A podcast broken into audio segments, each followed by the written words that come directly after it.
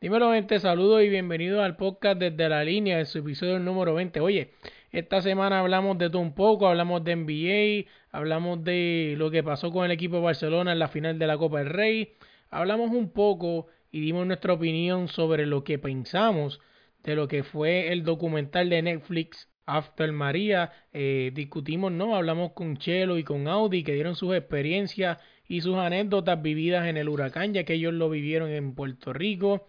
Eh, discutimos ¿no? sobre lo que pensamos sobre este documental. También hablamos de deporte, hablamos de NBA, hablamos de la final, dijimos nuestros brackets y hablamos de todo un poco. Oye, a nosotros nos buscas en todas las redes como desde la línea PR y en tu plataforma de podcast como desde la línea podcast. Vamos allá. Are you ready?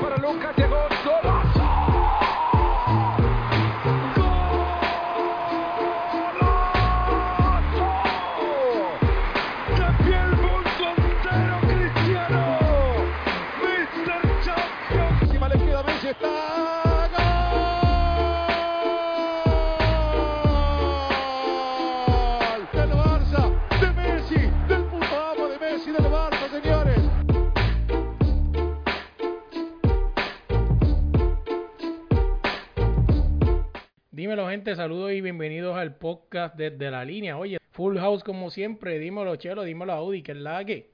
Es la que hay, Corillo, ¿todo bien? Ya tú ves, metiéndole, metiéndole duro, ahí el Chelo se, se le mete ahora. Oye, Imagínate si, ya, ya, ya, vi lo que se compró, se compró un Ferrari del año, estaba por ahí, no sé. No, tienen torta, cabrones. No, deja eso, deja eso. Sí, Oye, papi, el Ferrari más carote, papi, ¿sabes? Oye, vamos a arrancar esto. Vamos a arrancar rapidito con, lo que ustedes no ven rápido, para salir de esto rápido. Oye, este, este sábado que pasó, ¿no? Eh, se jugó la final de la Copa del Rey, donde el Barcelona cayó ante el Valencia 2-1. Eh, y como dije en el minuto con Velo, ¿no? Eh, la Barcelona pasó de una temporada del sueño donde pensaron que lo podían ganar todo aunque no ganan nada, ganaron más que la liga. Voy a preguntar algo de ahí, antes de que prosiga de Dímelo. O sea, ¿tú qué ves eso? ¿Qué problema tiene ahora mismo el equipo de Barcelona? O sea, ¿qué problema tú le ves tú? Mira, yo soy fanático del Barcelona y te puedo hablar, básicamente mi opinión como fanático y como persona que ve el deporte más básicamente la misma en esta situación. Eh, primero, pues como para terminar la línea, este Barcelona perdió, ¿no? Era su quinta final consecutiva, si no me equivoco, y pues perdió eh, contra un Valencia que lo jugó para merecerlo más, ¿no? Para terminar esa línea. Y abriendo el paréntesis, lo que me preguntaste, mira, eh, son muchas cosas. Eh, no sé si por bien o por mal, cada equipo donde está Messi, sea Argentina o sea Barcelona, se convierte en Messi dependiente. O sea, vamos a ver qué hace Messi y de ahí arrancamos nosotros. No debe ser así, o sea, porque Messi será uno de los mejores del mundo, ¿verdad? Por no decir el mejor para que la gente no se queje. Eh, y, pero sí, tiene días malos, tiene días buenos como cualquiera. Y yo pienso que fueron muchas cosas. Eh, ellos insisten en decir que el técnico no tuvo la culpa, que fueron ellos. Eh, pero haciendo la realidad, y viendo la realidad es que yo creo que por lo menos en la Champions, cuando se eliminaron, por ponerte un ejemplo, te lo voy a poner fácil para que ustedes lo entiendan. Eh, si vamos a ponerle baloncesto para que ustedes lo entiendan más fácil. Si tú tienes a Carlos y le toca defender a Lebron, por ponerte un ejemplo, están en las finales y en el juego 1 tú te das de cuenta de que Carlos no puede parar a Lebron. ¿Qué es lo que tú tienes que hacer para el juego número 2? ¿Tú vas a empezar con Carlos o vas a cambiarlo por Edwin? Que lo puede guardiar mejor. Pues la lógica te dice que lo, va a cambiar por Edwin. Exacto. Pues cambiándolo al tema del Barcelona, hubo un, defensor que se llama Sergi Roberto y no podía parar a, a Mohamed Salat o a, o a los delanteros del Liverpool. Pues entonces, ¿qué sucedió? Entonces lo cambió por otro defensor y se dio cuenta que ese defensor sí lo podía hacer. Pero cuando volvimos a la vuelta, eh, volvió con el mismo equipo. O sea, ya eso no es culpa de los jugadores. ¿Quiénes ponen los jugadores en el plantel? El director técnico. Pues ahí el director técnico se equivocó porque si tú sabes que fulano no puede parar a Mengano, ¿por qué tú tienes que volverlo a poner? O sea, cámbialo. Si te diste de cuenta que fulanito te hizo mejor trabajo, ¿por qué no empiezas con él? ¿Qué fue lo que sucedió? Entonces, pues, obviamente el Liverpool en su casa creyeron en el milagro y mataron a Barcelona. Con los mismos errores, tenía los mismos errores que cometió en el primer juego, los dejó en el segundo. Esta gente capitalizaron y los mataron. En cambio, acá en la Copa del Rey, ya el Barcelona venía, este, obviamente, este, con la moral baja, ¿no? De haber perdido ese, ese, ese, esa vuelta que prácticamente la tenían 4-0, o sea, un 4-0 en una ida es casi, casi, tiene medio, un pie y medio ya en la final, o sea, perder una ventaja de 3-0 es como perder una ventaja por 40 en el baloncesto, para que tengan una idea. Este, vino Valencia, le metió dos goles en el primer tiempo, o sea, si de por sí ya la moral estaba en el piso con dos goles en el minuto 30, se les barataron la moral. Y Messi intentó, metió un gol, intentaron remontar, pero ya fue demasiado tarde. Yo pienso que son, para cerrar tu pregunta, creo que son varios, varios problemas. Creo que ya Valverde debe empacar sus maletas y irse. Creo que ya van dos años consecutivos donde el Barcelona está en una instancia de la Champions y tiene una ventaja bastante cómoda y la pierde. O sea, yo creo que ya no es casualidad que, que un equipo tenga dos años consecutivos una ventaja bastante cómoda y la pierda. O sea, así puede ser que sea culpa de los jugadores, pero para eso tú traes este jugadores nuevos. Inclusive cuando empezó esta temporada, ellos dijeron que trajeron a Arturo Vidal, que es un chileno, un medio campo. Lo trajeron con la excusa de que no nos pasara lo que nos pasó con, con el equipo pasado. Y volvió a pasar. O sea, porque entonces tú lo traís diciendo que él te iba a ayudar y ni lo pusiste en el juego. O sea, entonces ¿Quién tiene la culpa? Sí, los jugadores dicen que pues, pues fue culpa de ellos. Pues a lo mejor lo dicen por, por simpatía, ¿no? Y para que el coach se quede un año más, pero yo pienso que ya el coach debe ir empacando sus maletas y también detrás debe irse el jugador Felipe Coutinho, que nunca encajó en el equipo de Barcelona. Y Valdewey fue el, fue el primero que hizo, fue el fichaje más caro en Barcelona, que después de ahí salió el llorón de Neymar a pedirlo lo, el, el, fichaje más caro. O sea, primero fue Filipe Coutinho y después Neymar empezó a, a pedir por ahí para abajo, ¿entiendes? Que yo pienso que para hacer el, el, ¿cómo se llama? El fichaje más caro en Barcelona, creo que votaron el dinero. Pero básicamente, recopilando todo, pienso que se debe ir es el coach Valverde y Filipe Coutinho debe irse también, de verdad. Pero bueno, como dijimos... Así es eso. Eh, resumiendo todo, se puede decir que la temporada de Barcelona pasó a ser una temporada del sueño o una temporada de pesadilla. Así se puede resumir literalmente lo del Barça. Oye, y cambiando el tema, eh, vamos a hablar del NBA. Eh, Audi, quiere, vamos a discutir primero lo que pasó y después vamos a hablar de los brackets. Nosotros no nos escondemos, aquí nosotros decimos lo que hay de verdad qué pasó, quién se guayó, quién no. Entonces lo decimos, nosotros no tenemos miedo a nada. Eh, vamos a hablar un poquito de lo que pasó. Eh, ayer, bueno, ayer domingo no fue. Estoy aquí disparateando. El último el sábado. El sábado. El último juego que quedaba, ¿no? Por, por definirse para la final era el de el de Toronto Raptors y los Bucks y se dio el, y Milwaukee, los Bucks de Milwaukee y se dio ese juego el sábado. Y el juego número 6. El juego número 6 en Toronto. Y Toronto lo ganó 100 a 94. Oye, mucha gente me preguntó que, que, en el juego 5 que iba a pasar. Y yo les dije que el que ganara el juego 5 era el que iba a ser el, que iba a pasar a la final. O sea, porque la realidad del caso es que si Bucks este, ganaba ese juego iba a venir a matar a Toronto en el juego 6. Es la realidad del caso.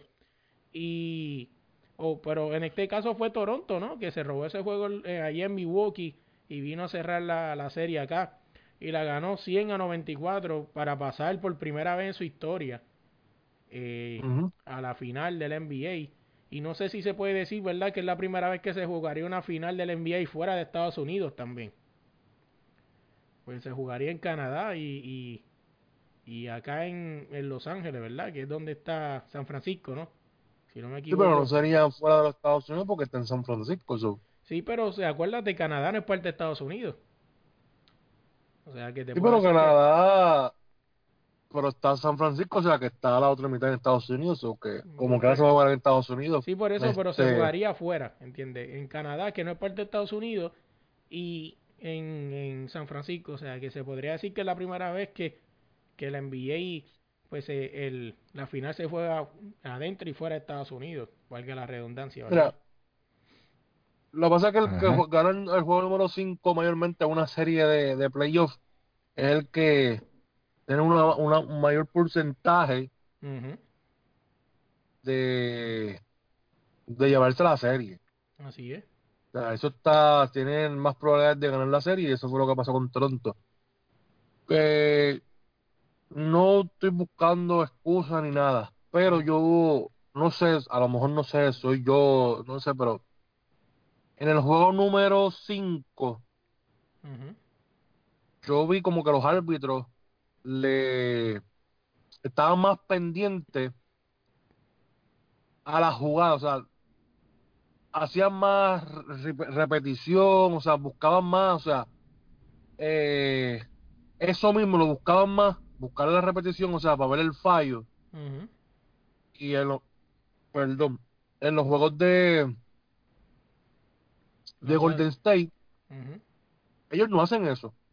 Los árbitros se ponen como que son lo que canté, eso es lo que hay. Y hay muchas veces que los jugadores eh, los mandan a chequear el replay.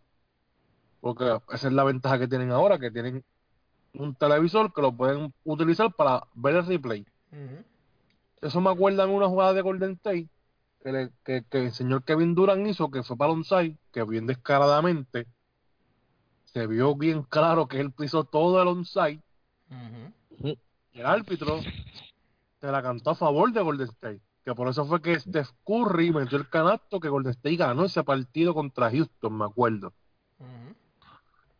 Ellos no utilizaron ese esto de repetición en ningún momento ni nada. Entonces lo vi en el juego de Toronto y Milwaukee, lo vi que ellos estaban usando eso sí ahí. Mucho.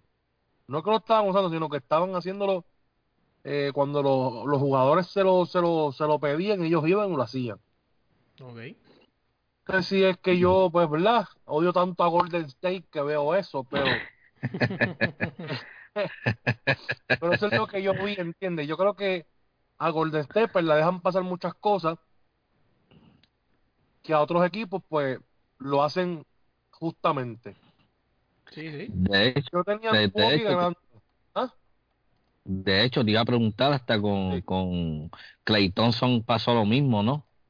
También, ajá. Pisó el onside en el juego contra Houston, pisó, pasó la bola y ahí entonces hubo el canasto, la falta, no me acuerdo bien, pero hubo algo de esa, faltando segundos para que se acabara el partido.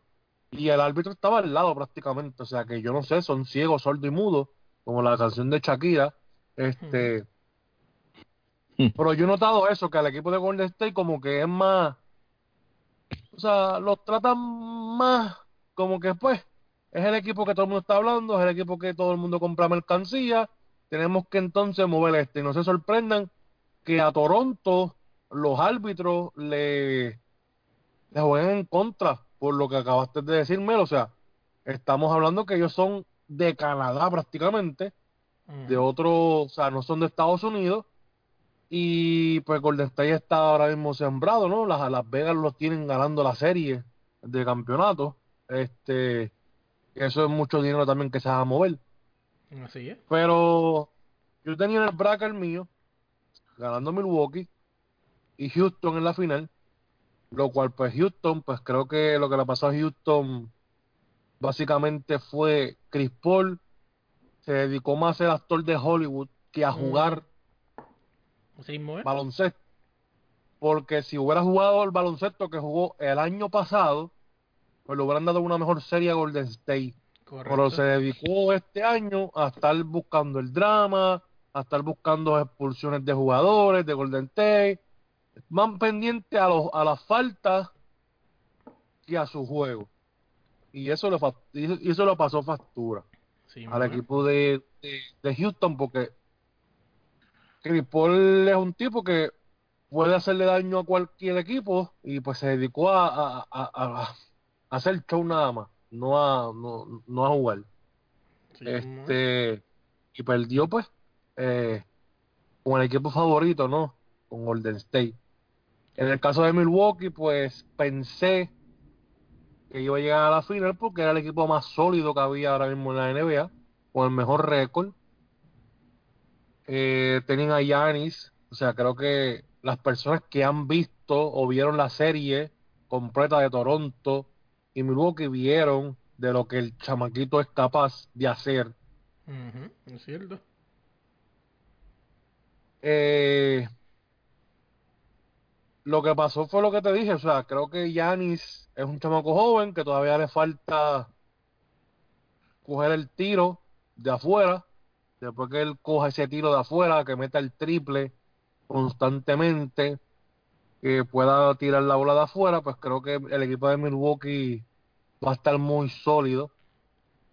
Pero también el equipo de Toronto tiene a Lionel, que Lionel es un jugador two-way player, o sea que es defensivo y ofensivo.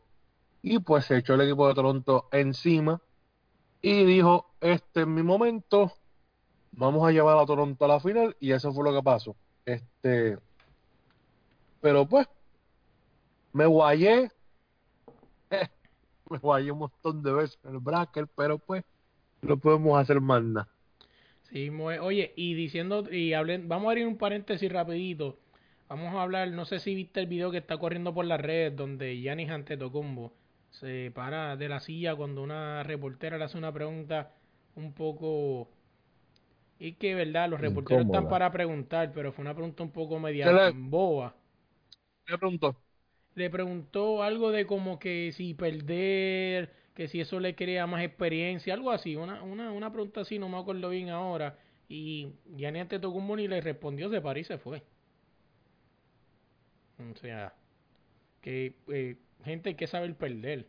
Independientemente de la pregunta que sean, que saber perder. Porque LeBron James es el mejor jugador de la NBA. a le gusta perder. Así es, pero el jugador, el más grande jugador de la NBA, y le gusta o no le gusta a la gente, es LeBron James y ha perdido más de lo Mira. que ha ganado. Mira, toda persona que, digo yo, ¿verdad? Los jugadores de NBA deben seguir al mejor de todos los tiempos, Correcto. el señor Michael, Michael Jordan. Ujú, El señor, el señor Michael Jordan, para los que están viendo ahora la era de LeBron James, de, de- ahí para acá, cuando Jordan estaba en los Chicago Bulls, que Isaiah Thomas estaba en Detroit con Dennis Rodman, Joe Dumars, o sea que ellos tenían el equipo de los Bad Boys que eran paleros, que eran, o sea, era lo peor que había en la NBA. Ellos, ellos hicieron una estrategia a Jordan que se llamaba, pues, la regla de Jordan, que era coger a Michael Jordan y moverlo para la línea de tres. Porque Jordan no tiraba, la- no tiraba el tiro de afuera. Si no me, si no me equivoco, perdieron esa serie los Chicago Bulls. ¿Y qué hizo Jordan? Se puso a practicar todo ese, todo el verano, el tiro de afuera. O sea, se puso a practicar, a mejorar. Cuando llegó la otra temporada, cogió al equipo de Detroit y se los ganó. Sí, sí. Por eso mismo. Porque ellos le crearon una estrategia a Jordan para que Jordan perdiera. ¿Y qué hizo Jordan? Pues Jordan vino el año próximo, mejoró eso y los cogió y, los, y, y les ganó. Pues eso es lo que tiene que hacer más o menos Giannis. O sea, una derrota te, te puede enseñar, o sea, no te gusta perder, pero una derrota te enseña a que tú hiciste mal, ¿entiendes? A tu error. ¿Qué fue el error que tú cometiste para tú mejorarlo? Pero si tú no lo mejoras, pues vas a seguir cometiendo el mismo error. No, y es El muy posible, es muy posible que, que los Bucks vuelvan a esa misma instancia el año que viene. No le veo competencia Claro. directa a los Bucks. Bueno, Bueno, a menos que se dé alguno de los rumores, la ¿verdad? Como de libre va a New estar, York. la agencia libre va a estar buena. O Sí, sea por eso si se da algún rumor como el de New York o, o algo por ahí en el este, ¿entiendes? Pues puede ser que, que haya un poco de aprietos, ¿verdad? Pero yo veo a los Bucks No, otra vez por lo menos. si Nueva York coja a Kevin Durant nada más, no van a hacer nada. Kevin Durant no va, no va a cargar a ese equipo hasta la final. Ujú. Sí, mismo es. Ujú. Oye, mi bracket, mi bracket de, en mi bracket, pues, muchos van a decir, oh, te fuiste con la lógica, pero mucha gente me criticó el bracket. Mi bracket yo lo tenía, eh, como pasó, 4-2 a favor de Toronto, y, te- y tengo en la final a Toronto y a Golden State. Yo tengo a Golden State ganando 4-3 en 7 juegos. ¿Por qué lo tengo en 7 juegos? Porque va a ser una serie un poco difícil para Golden State, ya que no va a empezar en casa, si no me equivoco. Y va a ser difícil. Tienen que robarse un juego. Si quieren meterse en juego. Porque si no va a estar un poco difícil. Yo creo que Golden State puede robarse uno en Toronto. Y cuidado que si se roba los dos se acaba 4-0. Pero por lo menos yo los tengo ganando. Estás soñando, estás soñando. Tú, tú, quítate la camisa de Golden State, por favor. Ahora quítate la camisa de Golden State, por favor. Pero por lo menos uno se tienen que robar. Por lo menos. Lamentablemente, si el señor Kevin Durant o Cousin no llegan en esa final, van a estar apretados. Así es, pues, ¿quién va a parar Ibaka? ¿A quién van a ponerle a que de Ibaka? O sea, porque Ibaka está No, verdad que... no, no hablo de Ibaka, te estoy hablando de Lionel. Ujú. Lionel, si no te acuerdas, en el equipo A, a lo mejor van a decir no, pero es que, es que estaba con Greg Popovich. No es, no, o sea, no es el dirigente, es el jugador.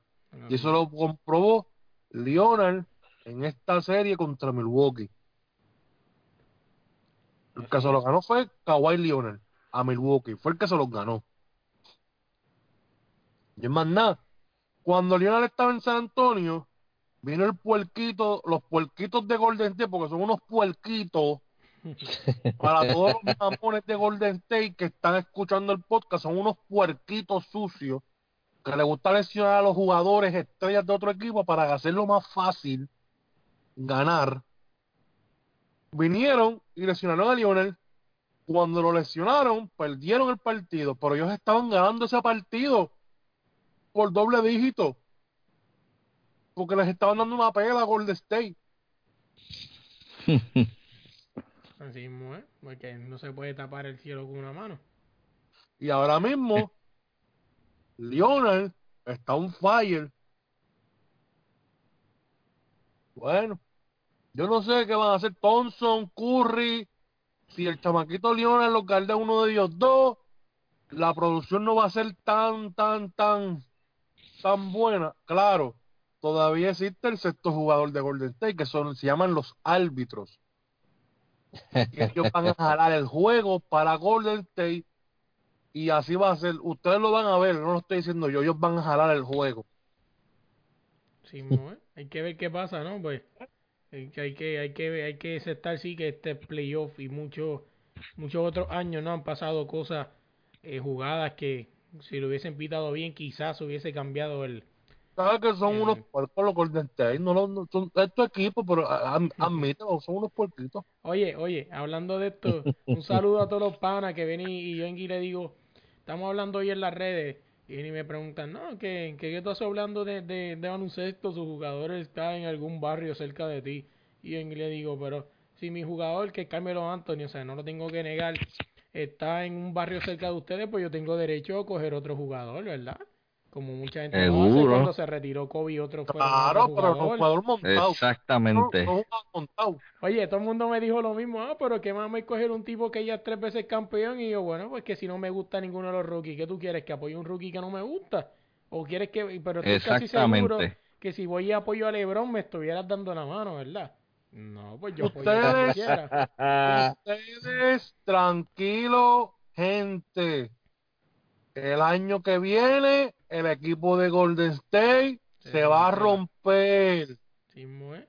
Los van a ver brincar de equipo. Así mismo, oye, Todos los fanáticos de Golden State este año, el año que viene, van a brincar de equipo. oye, y vamos a estar aquí.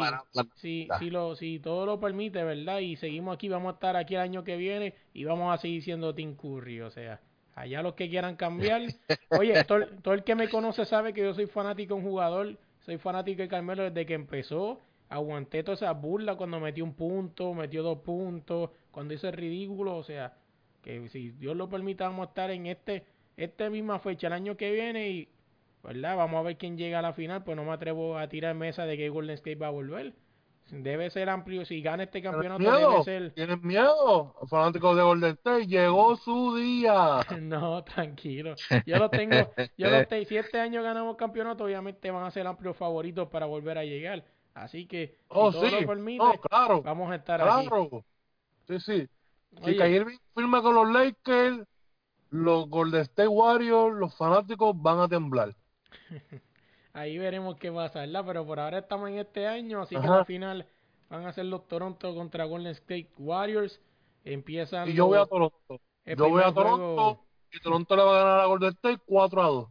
Vamos a ver. Este, yo lo tengo 4 a 3, ¿no? Lo voy a 7 juegos.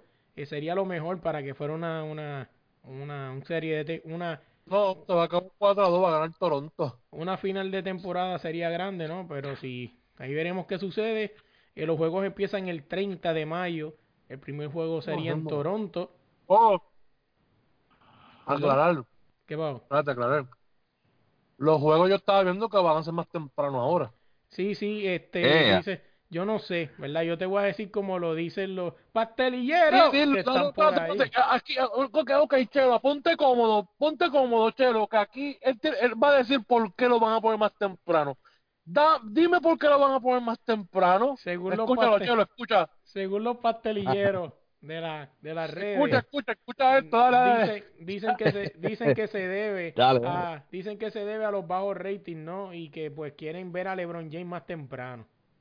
Yo no sé qué tan cierto es, pero pues eso es lo que se corre en las redes sociales que Lo que se gente- corre en las redes sociales es exactamente que el presidente de la NBA dijo. Citado, que él está teniendo problemas ahora del- de los ratings de los playoffs porque Ujú. el señor LeBron James no está en playoff. no está No en está. playoffs. Tan, tan, tan. Fanático de Golden State, llora, mira tú, tú, sí, sí, el del filtrito, charlatán ridículo, no sabes nada. Y como diría yo, y como diría yo, directo por la llaga, por la dolorosa, toma. Porque el tipo es, ese es el único tipo que se, atre- que se atrevió a decir el año que me acuerdo, que le escribí y no me contestó, porque tú le contestas, a los- tú le contestas a los que no saben, a los que no saben debatir, tú les contestas. Típico. El tipo, el tipo fue vino, lo que si LeBron James le gana a Toronto, ahí yo te la doy. Wow. LeBron James Eh, Toronto y buscando excusas, mi hermano. No, no, o sea, no, no desinforma a la gente, brother. Ujú. Sea fanático, porque eso es ser fanático, eso es ser, o, o sea, o- odia a LeBron y pues busca todo, papi, de los barrios tenías que dársela, tenías que dársela porque lo hizo, los barrios, pero pues, como la gente es ciega, hay muchos por ahí que tienen paginitas hacia lo loco, que, que tienen estupideces, Así no se van a la clara, pues. Oye, Eso- pero hablando claro y sin ser fanático, yo no sé cómo hay gente que todavía duda que los Lakers iban a hacer los playoffs. Había mucha gente que ya estimaba que los Lakers no iban a hacer los playoffs y si los hacían, se iban en primera ronda porque el equipo no, no, no daba para más. Yo no sé cómo hay gente que todavía se sorprende.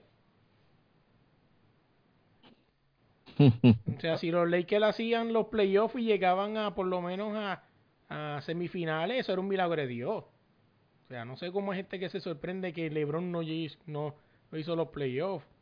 O sea, El equipo iba a llegar a los playoffs, lesiones, perdieron. Era lo mejor que hacían porque iban a perder en la primera ronda.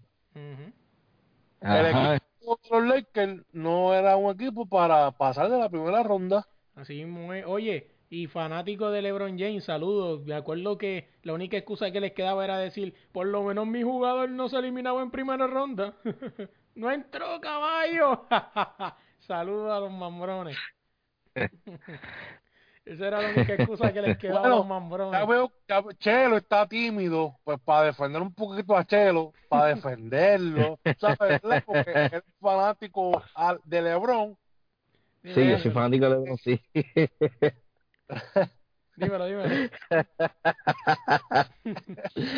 Tirando la toallita, papi, ¿viste? Claro, ¿no? bueno. Este, pues, este, no fue eliminado en primera ronda, pero por lo menos trabaja en la NBA. Esa es buena. Ajá. No está en un barrio cerca de usted. No está en la perla, no está en la perla tirándose fotos en la, en la bandera, loco. Así mismo es, así mismo es. Saludito a Carmelo en cualquier parte del mundo donde esté. Está como San Diego, como Carmen San Diego. Donde en qué No, la gente habla de gente Carmelo. libre. La gente habla de la gente libre, pero ahora en serio. Carmelo Antonio todavía está ahí y le queda, porque Carmelo todavía. producir, vi- viniendo del banco, puede producir 12, 15 puntos que son buenos. Así es. 15, 15 puntos son 15 puntos. Oye, oye, Mm. Golden, oye, Golden State, tú necesitas banca, mira, a ver. Llámate a Carmelo. Otro tirador más no. No, lamentablemente no va a ser así porque ellos tienen que darle más money a, Sí, pero pueden firmar a Carmelo por mínimo veterano. Para mí, para mí. Carmelo Anthony, si va a coger pon, va a coger pon con LeBron James. Eso sería triste, de verdad. Para mí va a ser así. Ser, ser un, ser, ser un mambrón. Son panas, acuérdate, son amigos. Sí, fuera broma, fuera broma, sí.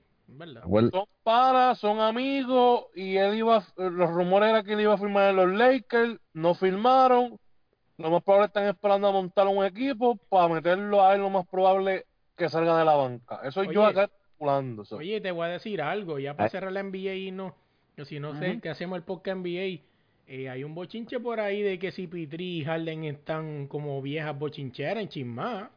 Ojo, Sí, cuidado que, si, cuidado que si Pitri no termine por ahí en los Lakers y termine uniéndose LeBron, si Pitri y Carmelo, que puede suceder. no me gustaría, pero no, no me gustaría, porque si Pitri, por lo que yo he visto, tiene el ADN de perdedor, ¿Verdad?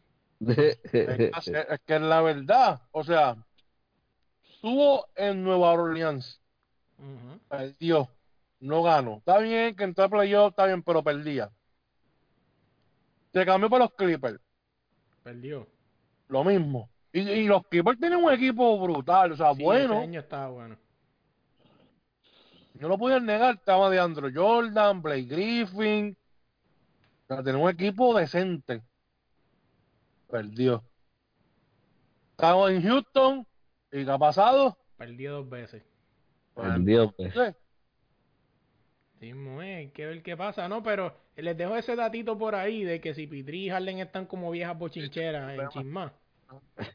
Y que quién sabe lo que pueda pasar, ¿verdad? Todo es posible en la NBA.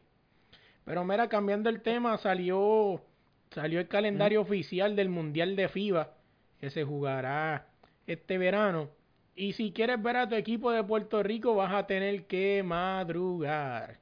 Casi todos los juegos son son a- alrededor de las 2, 3 de la mañana van a ser los juegos, casi todos los juegos de Puerto Rico. Entre 2 y 4 de la mañana creo que serán los juegos de Puerto Rico. No, no, que- no. mm, sí, eh, hay uno que, que es a las 4 de la mañana. Creo que el primer, el primer partido es a las 4. Ujú. O Y creo que los demás son a las 5 de la mañana, algo así. que ya tú sabes, si quieres ver a tu equipito vas a tener que madrugar Boricua, Rico. llegó tu día. Oye, eh, siendo optimista, Puerto Rico depende del equipo que lleve. eh, tiene mucho break de por lo menos pasar a segunda ronda. Eh, si, no siendo fanático, ¿verdad? Siendo realista, pues en el papel, en el papel, ¿verdad? Porque en el papel se puede escribir cualquier cosa. Pero Puerto Rico tiene un break de llegar a, a segunda ronda por lo menos. Posibilidades altas, exacto, sí. Sí, sí. Varea sigue día a día mejorando. Pues ahora se va a añadir. Varea, este- Varea va, va- ¿Tú crees que Varea esté visto para... Pa... va a jugar, él va a jugar. Él dijo que va a llegar y, y Varea su compromiso. Tú, o sea, tú, vamos, eh, espérate, vamos a, espérate, dame tiempo ahí un momentito. Tú siendo Varea, con la elección, con esa elección, con esa elección que tú, que tú tuviste, tú arriesgarías yendo a jugar por Puerto Rico. Mira, yo te quieres que te hable como si yo fuera Varea, sencillo. Claro que no, cabrón, Ah. porque los boricuas son unos malagradecidos. Y al final ¿Verdad? del día, este, para que yo me voy a esforzar, si al final del día meta 20 o meta 100 puntos, el boricua me va a criticar. O sea, No, o te lesiones otra, o te lesiones jugando por Puerto Rico, vas a perder tu carrera de NBA, que es lo que te da de comer.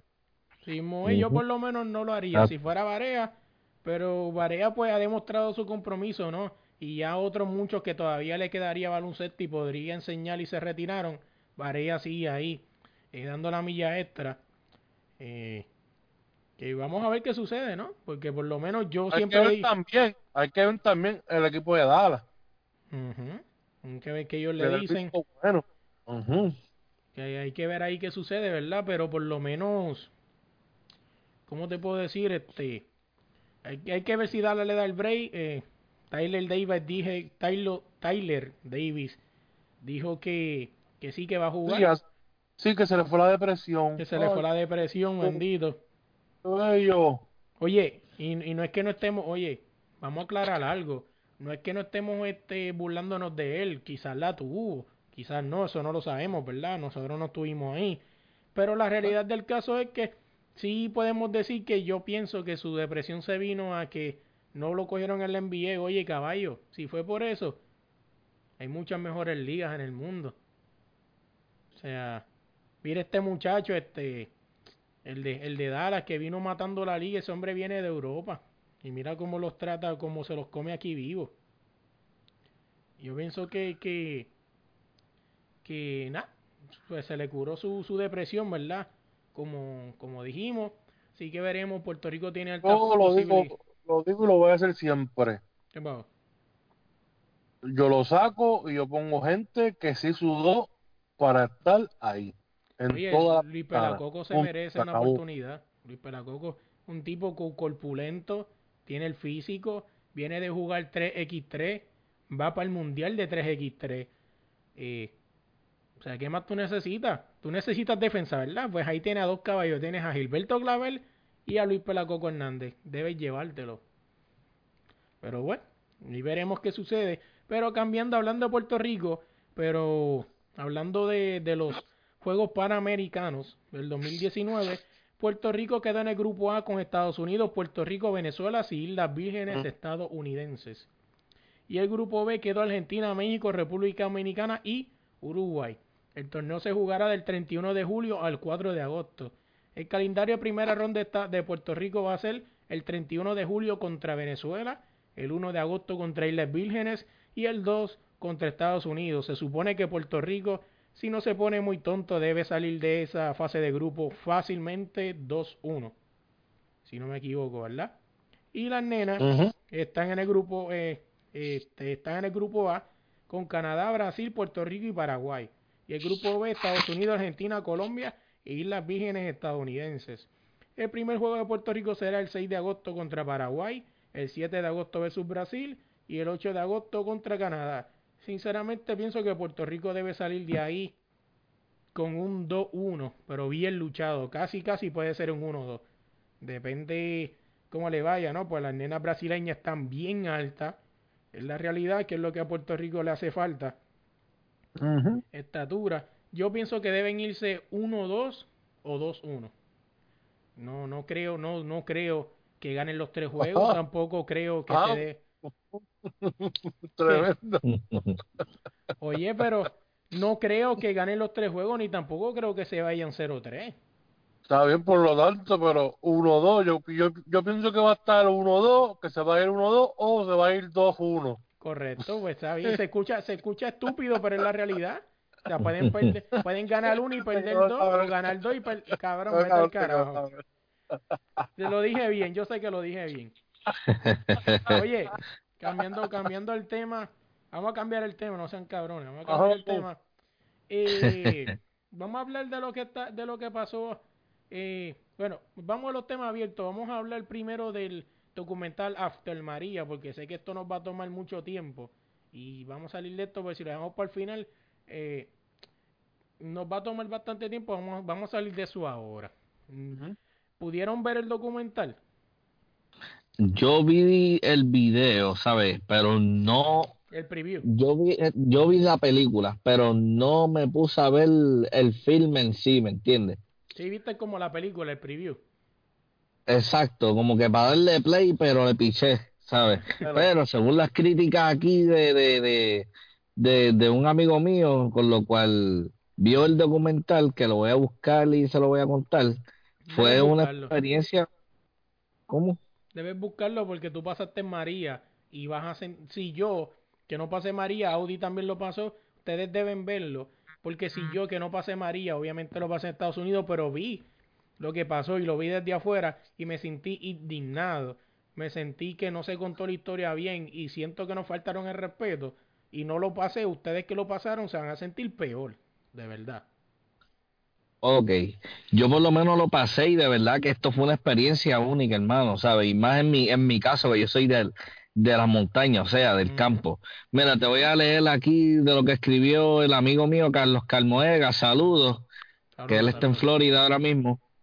Este, él escribe referente a lo del documental. Esta es la basura más grande que he podido ver en Netflix, no por el hecho que son puertos que salen aquí, no por el hecho del problema que presentan estas familias, es por el hecho que quien hizo el documental lo hizo para dejarle ver al mundo entero una verdad a media de lo que somos y lo que pasó luego del huracán. No todas las familias puertorriqueñas son la clase mantenida del gobierno. no todas las familias después del huracán vinieron a Estados Unidos a pensar que vendrían aquí a seguir viviendo como se vive allá, donde con dos o tres embustes y, medias verdades le sacan al gobierno dinero para darle un estilo de vida, porque nos enseñaron qué pasó, qué pasó con la gente que se quedó y doblaron el lomo para levantar a su isla, o los que se fueron y ahora están establecidos establecido bien después de mucho trabajo y esfuerzo.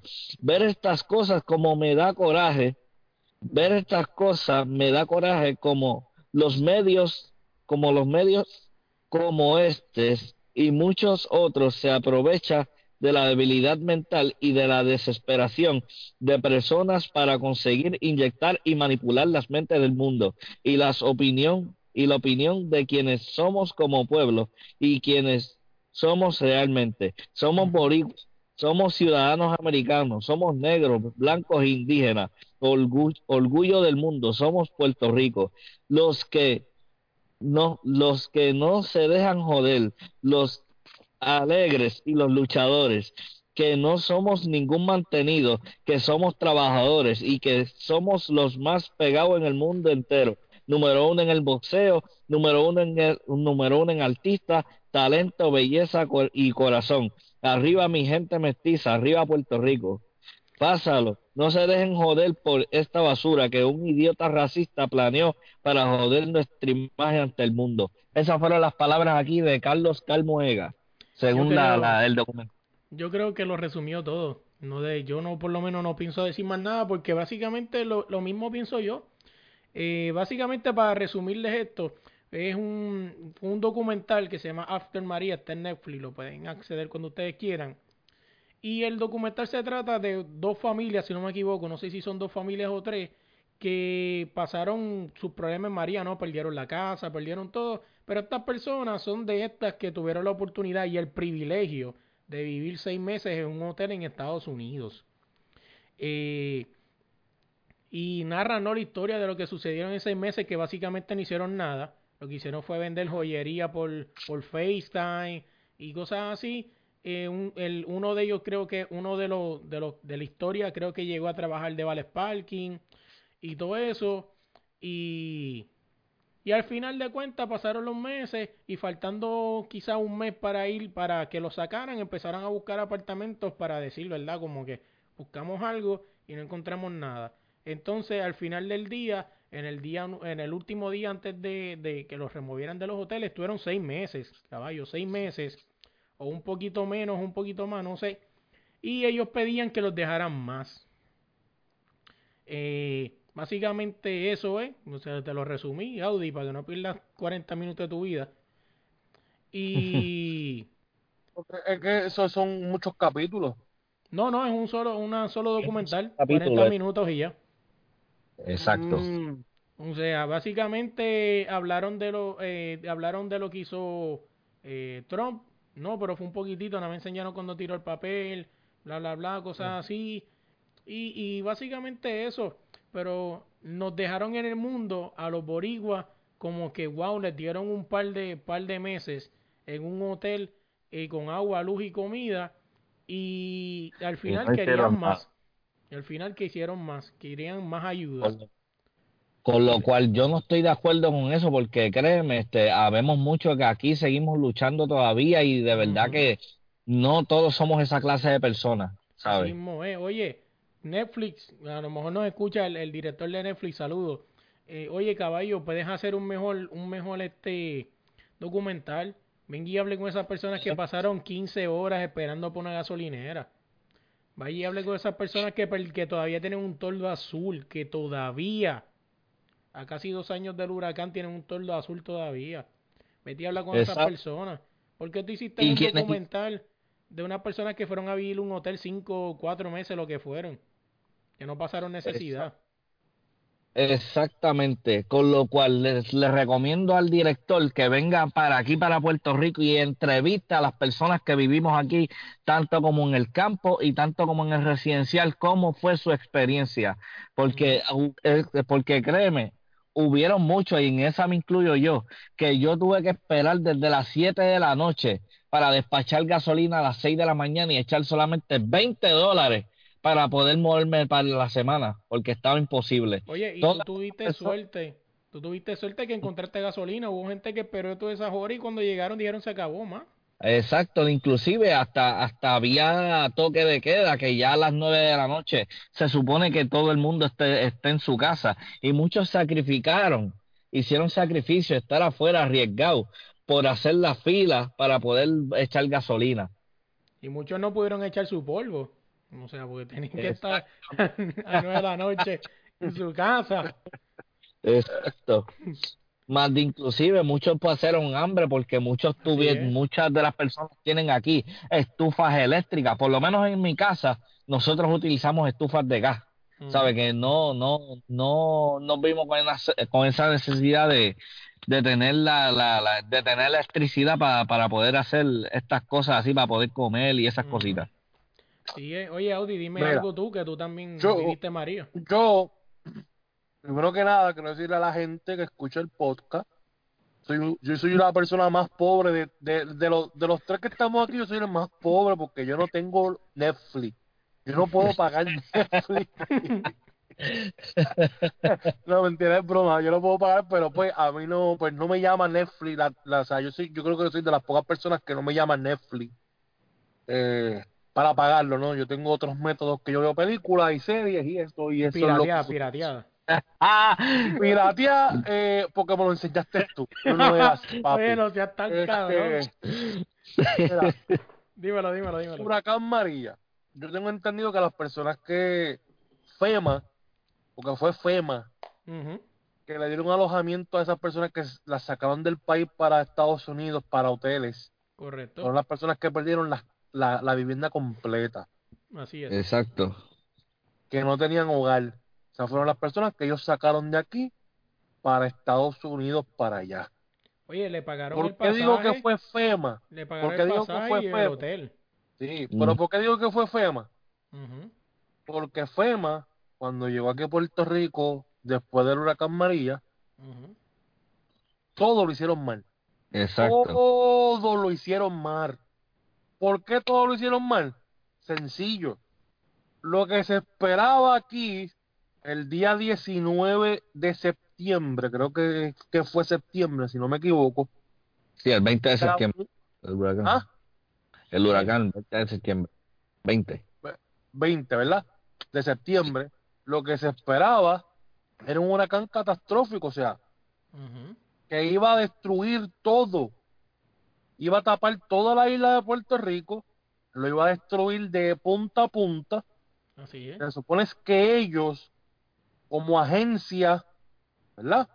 Estuvieran aquí días antes, como el ejército de Estados Unidos, o sea, Mm. todas esas ayudas estuvieran aquí antes que pasara el ciclón. Claro, porque después pueden actuar, o sea, no puedes venir el día después porque no hay aviones. O sea, o no hay Por lo tanto, cosa. no puedes venir días después, porque ya días después va a estar las cosas más feas. Tú tienes que estar aquí días antes para tú preparar todo, para tú tener todo preparado para cuando tan pronto ocurra el evento atmosférico, tú puedas salir a ayudar a la gente que está aquí, que son ciudadanos americanos. Somos ciudadanos americanos. Y, eh, y, y nosotros somos ciudadanos americanos no es porque nosotros escogimos la nacionalidad. Exacto. Nosotros nacimos con esa nacionalidad. Porque yo, ¿Mm? O sea, yo soy puertorriqueño, yo no soy americano. Yo soy, Soy puertorriqueño, puertorriqueño también, yo. por lo tanto. Mí me dan a escoger, yo escojo ser puertorriqueño, por encima de cualquier cosa. Yo no le tengo miedo a trabajar, yo no le tengo miedo a nada. Exacto.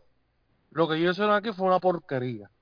FEMA, el gobierno de Puerto Rico, todo una porquería. ¿Cómo yo, siendo gobernador de Puerto Rico, voy a permitirle a un presidente de Estados Unidos que venga a mi país, después de esta tra- tragedia, a burlarse de mi gente? Porque eso fue lo que hizo Donald Trump cuando vino para acá, a burlarse. ¿Cómo yo voy a permitirle eso a esa persona? No, no, no. O sea, tú quieres ver lo que sucede, yo no te voy a llevar a Guaynabo, que fue donde lo llevaron a él. Le voy a Ajá. llevar a la montaña donde se hace Básicamente no salía. Yo te voy a llevar a ti al monte, a la, a la isla, a donde Exacto. están la- la- la- la- las casas destruidas completamente, donde no Para hay la cordillera paso, central. donde la gente se está muriendo de hambre. ¿Mm? Allí yo te voy a, a llevar para que tú veas la destrucción que hay. Este, lo que hizo Netflix, toda esa gente, es lo que hace, básicamente, lo que hicieron todo el mundo en ese tiempo. Ajá. Estaban aquí eh, muchos noticieros internacionales, o sea, Puerto Rico fue el ojo mundial, o sea, estuvo en el ojo mundial por, por semanas. Sí. Pero no fue por el evento nada más, fue porque le tienen ganas a Donald Trump, eso fue todo. Así es. Y como Donald Trump lo estaba haciendo mal, pues por eso es que ellos estaban aquí. Ellos han venido aquí ahora mismo, después No. de María. No, no han venido. No. Hasta inclusive hasta Carmen Yulín cogió pon ahí. Claro, claro. Todo lo que hicieron fue eso mismo, coger pon mientras el pueblo estaba jodido. Yo fui uno de los Ah. muchos también que tuvo que hacer una fila para echar gasolina como un cabrón. Hasta inclusive yo también, Corillo. Yo en ese mismo tiempo que todo estaba eh, todo estaba destruido en el área mía, yo me tuve que bañar con agua de lluvia y utilizar las aguas de las cunetas para poder hacer las cosas en la casa a ese nivel. Sí, que no es fuerte. O sea, estos son historias que tenemos que hacer fila, loco, en los supermercados. Más también no había sistema. Ajá, para entrar. Y todo contado como o sea, persona, o sea, una, una botellita de agua, o sea, un, un galoncito de agua, eh, que si dos potecitos de salchicha, más nada. Ujú. O sea, y, y la gente se va a lucrar, o sea, ellos fueron, ellos hicieron eso pues porque los que estaban allá, los que tuvieron el privilegio, o sea, porque Es tuvieron, un privilegio. claro, porque o sea, a nadie va a sacar, nadie te va a sacar de Puerto Rico y te va a meter en un hotel de Estados Unidos y te lo va a pagar todo, Sí, Exactamente. porque eso es lo que Hasta sucedió. Hasta de inclusive, mi gente, en el pueblo de Luquillo. Ah, pasaron dos meses, era el tiempo, octubre, noviembre, sí, en noviembre. Había gente durmiendo en la cancha. A todos los que han pasado por el área de Luquillo, que han pasado por el área de los kioscos. La famosa cancha Pues que está sola. cancha- La cancha bajo techo. Allí en esa cancha habían casas de camping con gente viviendo ahí en el, en el, lo- en el local, en el, en ese local. Sí, sí. Y entre ellos mismos se tenían que ayudar, este, haciendo, haciendo sus cosas, sus necesidades. ¿Entiendes? No fue nada fácil, no es como te lo pintan en la, en el documental. Así es. no. Fue algo catastrófico. Oye, pero tú Mira, sabes hay que un lo más... reportero, hay un reportero Ujú. Que él trabaja en un programa de radio que él cubrió el huracán y él estuvo en ubicado en Yabucoa Sí, sí, que es algo ahí arriba, ese monte, yo he ido. y ahí fue que entró el huracán, por ahí fue que entró por Yabucoa. Por Ceiba, este, Yabucoa, Ceiba, correcto, esa Sí, área, que- el área eso- Que es un tipo que fue a hacer su trabajo. O sea, porque Él nadie... fue a hacer su trabajo, ah, lo mandaron ahí a cubrir eso. Cuando pasó todo el evento, que ellos deciden virar para el área metro, Mm, No pudieron, ¿verdad? ellos tuvieron que dar vueltas, un, montón de vueltas para poder lograr llegar hasta, hasta el área metro. Y es como él dice, o sea, la destrucción fue tan grande que aquí la suma que al principio dijeron de las muertes era No algo que no podías creer. Porque eso fue como si estu eso es como dice todo el mundo, o sea, eso fue como si hubieran tirado una bomba Ujú. Ajá. de tan destruido que estaba. Este, por lo menos a mi casa, en- aquí en Bayamón, a mí me llegó la luz en enero. Sí, con TS eso fue tarde. Claro, Sí. porque eso fue en septiembre, Sí. octubre, noviembre, diciembre, no, estamos hablando de cuatro meses sin luz. A mí me llegó en marzo, papá, a principio, Ah. la primera semana de marzo. Casi Oye. seis meses. Oye, y yo te voy a decir algo. Gente, hay gente que no está escuchando ahora mismo, hay gente que no tiene luz todavía. Aunque usted no Eso lo crea. sí. Hay Mm. todos los azules. Oye, cuando tú vienes de Estados Unidos para Puerto Rico, no estás entrando al mundo de los, de los, de los, ¿cómo se llama esta gente? Los pitufos. No, estás entrando a Puerto Rico, caballo. Todo eso lo que es San José, de esas barriadas, tanto los torlos azules todavía. Todavía Lo que están pasa es que azules. Puerto Rico se dio con la realidad, porque la gente de Puerto Rico se cree que Puerto Rico era una isla se rica, cree que ese es el mundo del abundante. mundo. Puerto Rico se demostró con Huracán María que es una isla de pobres, Que el gobierno, los políticos y todo el mundo vienen aquí y se aprovechan del pueblo de Puerto Rico. Así es. Estamos jodidos y lo siguen jodiendo más. Y lo Mm. que está creando es eso mismo, una isla de gente pobre. Ujú. Nosotros Oye. nos quedamos aquí porque no tenemos más ninguna otra opción. Ujú. Estamos aquí luchando, sacando la cara. No, Pero Exacto. pues. Oye, y yo te soy bien sincero. Y, y esto a lo mejor me salga al fondo del corazón y es la verdad, o sea, y básicamente no es por brindar pena, ¿no? Ni, ni crear este pena, pero ahora mismo estoy diciendo esto y tengo los ojos aguados porque es la verdad, o sea, lo más cabrón de esto, ¿tú sabes qué? Que el puertorriqueño no aprende. No Ajá. aprende. Siguen votando por los cabrones de los mismos colores. O sea, oye, no me sorprende que el cabrón de Ricardo Rosselló Por vuelva y revalide otra vez. O sea, no me sorprende que revalide otra vez. Y discúlpame que casi nun- esto Pero, nunca va a eh, suceder.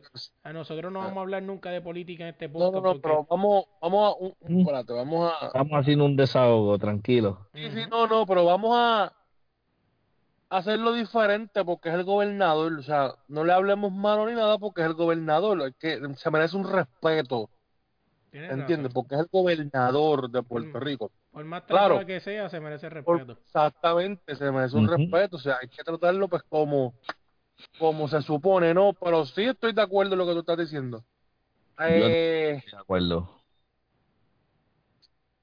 ¿Qué te puedo decir? Mira, el, el día del huracán María, todos los que lo vivieron aquí, todo, o sea, como pasó, los que vivimos el huracán María, pues sabemos cómo fue y eso creo que los impactó a todos los que Claro. pasamos por huracán María. Porque fue algo descomunal y créeme que fue descomunal y, y yo sé por qué, mira, yo todavía me acuerdo, o sea, yo trabajé ese día y yo me fui de mi trabajo a las 3 de la mañana porque ya era imposible que alguien estuviera afuera Mm. En ese momento. Fue algo bien brutal, este el documental de Netflix, pues soy pobre, no lo pude ver, este pero No te pierdes, no te pierdes de nada. ¿qué te puedo decir? O sea, lo pintaron. Si tú te pones a leer la cosa, te la pintaron de una, enseñaron otra. Así es. Eh, por eso te estoy diciendo, o sea, la gente busquen en YouTube documentales de eso. Si ustedes quieren saber, busquen documentales de, de, del huracán María, que van a ver mucho. o que nos entrevisten a nosotros mismos que vivimos, que, tu- que tenemos esa experiencia, que, que nosotros sabemos. Ellos lo- no van a hacer eso. Ellos no van a hacer eso Claro. porque van a quedar en, en, en, en ridículo. O sea, este, Estados Unidos, ante los ojos del mundo, quiere verse como una nación superior que ayuda a su gente. Y no es así, ¿entiendes? Y no es así, y aquí se vivió y aquí se seguirá viviendo. Eh, creo que también eso es culpa de nosotros mismos, por como dice Melo, o sea, la gente ha votado por los mismos políticos todo el tiempo. Y esos mismos políticos en otras emergencias de huracanes y, y, y cosas así se han robado el dinero que han enviado para ayudar a Puerto Rico. Y a lo mejor ahora esta vez, pues, FEMA no quiso enviar el dinero en realidad completo, por eso mismo, por el miedo de que vengan los políticos y se lo vuelvan a robar. Así mismo es. Exactamente, y acuérdate que también, País, este, O sea, como en un país tú puedes vivir a 7.25 la hora. exacto. Inclusive, más también encima de eso, la Junta de Control Fiscal, esa gente que son unos desgraciados que ninguno sirven, también están espetados ahí sacando el, sacando el vivir del país. Ellos, ellos velan por sus intereses que son los mismos que todo el mundo está diciendo. Ellos tienen este ellos han sido causa también de la deuda del país Y están aquí. Exactamente. No quieren hacer algo que se llama sencillamente una auditoría. Punto. Exactamente. No Le la quieren miedo. hacer porque a la vez que tú hagas eso, ahí van a salir en los libros las personas que robó dinero, para qué lo utilizaron, para ¿Y qué quién lo solicitó? Exactamente. Y a ellos no le conviene hacer eso. Eso es lo que el pueblo, eh, prácticamente el pueblo de Puerto Rico, es lo que le exige a esa Junta de Control Fiscal. Pero pues, como aquí eh, hacen huelga por Facebook, Así es. por Twitter, por Instagram, y no salen a la calle a hacerlo, pues no vamos a llegar a ningún lugar. Pero. Exact- Exactamente. Este, Oye. eh, pero nada, no, no Ah. vi el documental, no puedo hablar mucho del documental, pero sí puedo hablar de lo que viví y fue exactamente eso mismo. Fue una experiencia única. Oye, y para y pa cerrar el tema, ¿no? Pues si no, también nos quedamos aquí tres horas, pues sé que son grandes experiencias que ustedes pasaron. Yo voy a cerrarlo con este mensaje. Eh, eh, eh, políticos, ¿no? De, de, de Puerto Rico. Yo tengo unas par de preguntas que hacerle. O sea, ¿cuándo viene la auditoría? Esa es la primera. Segundo, ¿dónde está lo, el dinero de... eh, ¿Cómo se llama esa mierda? No, no, este, lo de lo que ellos hicieron, el de eso ese de Puerto Rico. Eh, ¿Cómo era que se llamaba? Este... El Ibu, No, no, el IBU, no. Este, la, la, la asociación que ellos hicieron, que era de Puerto Rico, algo así, que donde están donando el dinero. Unidos por Puerto Rico, ¿Dó- ¿no ¿Dónde es? está, ¿Dónde está unido por Puerto Rico? ¿Dónde está ese dinero? ¿Dónde están los millones que recaudaron Marc Anthony, Jennifer López, Alex Rodríguez y todos La esos canción, la canción, la canción que ellos tiraron también. Exacto, ¿dónde está? Eh, ¿Qué pasó con el caso de, la, de las cosas de Don Omar? Que Don Omar este puso un caso porque no le entregaron los, los, los furgones y todas esas cosas. ¿Qué pasó con todas esas botellas de agua que se pudrieron, que nunca entregaron? ¿Qué pasó con, con, esa, con esos medicamentos que encontraron en una universidad, este, en un vertedero? ¿Qué pasó con eso? Oye, Puerto Rico, para cerrar esto, Boricua es hora de pararte, de verdad. Y a lo mejor se escucha estúpido que te lo diga un borico que está en la diáspora, pero si no fuera por las porquerías que están pasando en Puerto Rico, yo estuviera en mi país. Es la realidad. Boricua, ya es hora de pararte, no solamente venir a, hacer una huelga de ¿cuándo, cuándo, cuándo? Eh? El 5 de mayo, ¿no? Porque por eso es que no nos respetan. Primero, primero de mayo, primero de mayo, 5 de mayo. De mayo. Sí, tu raza, Sí, sí. Eh, saluda ya a los mexicanos que nos escuchen, 5 de mayo. El primero de mayo, eh, como te digo, no nos van a respetar mientras sigamos haciendo una huelga el primero de mayo. O sea, hay que salir a las calles. Oye, eh, si, si nadie vota, no hay gobernador. ¿Qué están esperando? O sea, no voten por nadie, que váyanse a la playa y no voten por nadie. Váyanse o se vayan a la calle al goma. ¿no?